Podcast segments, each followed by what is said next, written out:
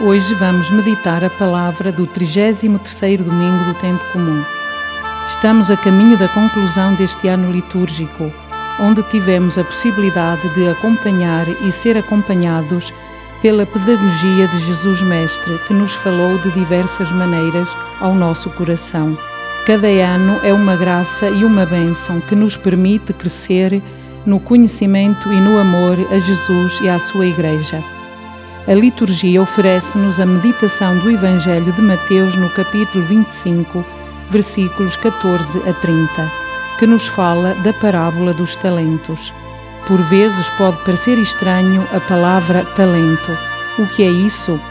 O talento é um dom, é algo que está inscrito na pessoa de modo natural. Não é a pessoa que o consegue adquirir, nem comprando, nem esforçando-se por tê-lo é-lhe dado por Deus gratuitamente. O que é pedido à pessoa é que o descubra e o ponha a render em benefício dos outros. O Evangelho narra a história de um homem que, ao partir para fora, chamou os servos e confiou-lhes os seus bens. A um deu cinco talentos, a outro dois talentos e a outro um, a cada qual conforme a sua capacidade. Como podemos escutar, são três pessoas e cada uma recebe um número diferente de talentos. Um recebe cinco, outro recebe dois e o outro recebe um. Podíamos dizer, mas por que é que o homem não deu a todos por igual? Ele deu segundo as capacidades de cada um. Isto é muito importante. Não se trata de ter muitos ou poucos, mas de pôr a render o que se tem Mateus diz-nos que, passado muito tempo, o senhor daqueles servos voltou e pediu-lhes contas. O que tinha recebido cinco aproximou-se e disse-lhe: Senhor, confiaste-me cinco talentos, aqui estão outros cinco que eu ganhei. O senhor respondeu-lhe: Muito bem, servo bom e fiel. Porque foste fiel em coisas de pouca monta, muito te confiarei. Entra no gozo do teu senhor. Assim aconteceu com o segundo. Veio depois o terceiro e disse ao Senhor: Sempre te conheci como homem duro que ceifas onde não semeaste e recolhes onde não espalhaste.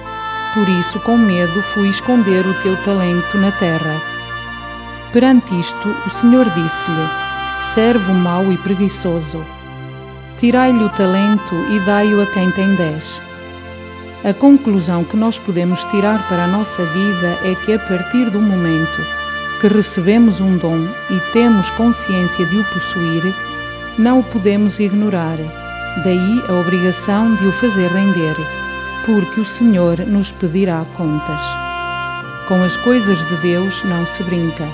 Por vezes o medo pode ser um impedimento e causa do nosso pouco desenvolvimento é melhor estar como estamos, porque a mudança custa e o desconhecido cria em nós ansiedade, como aconteceu com este último servo.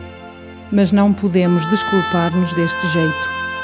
Neste dia, ouçamos com atenção o convite de Jesus.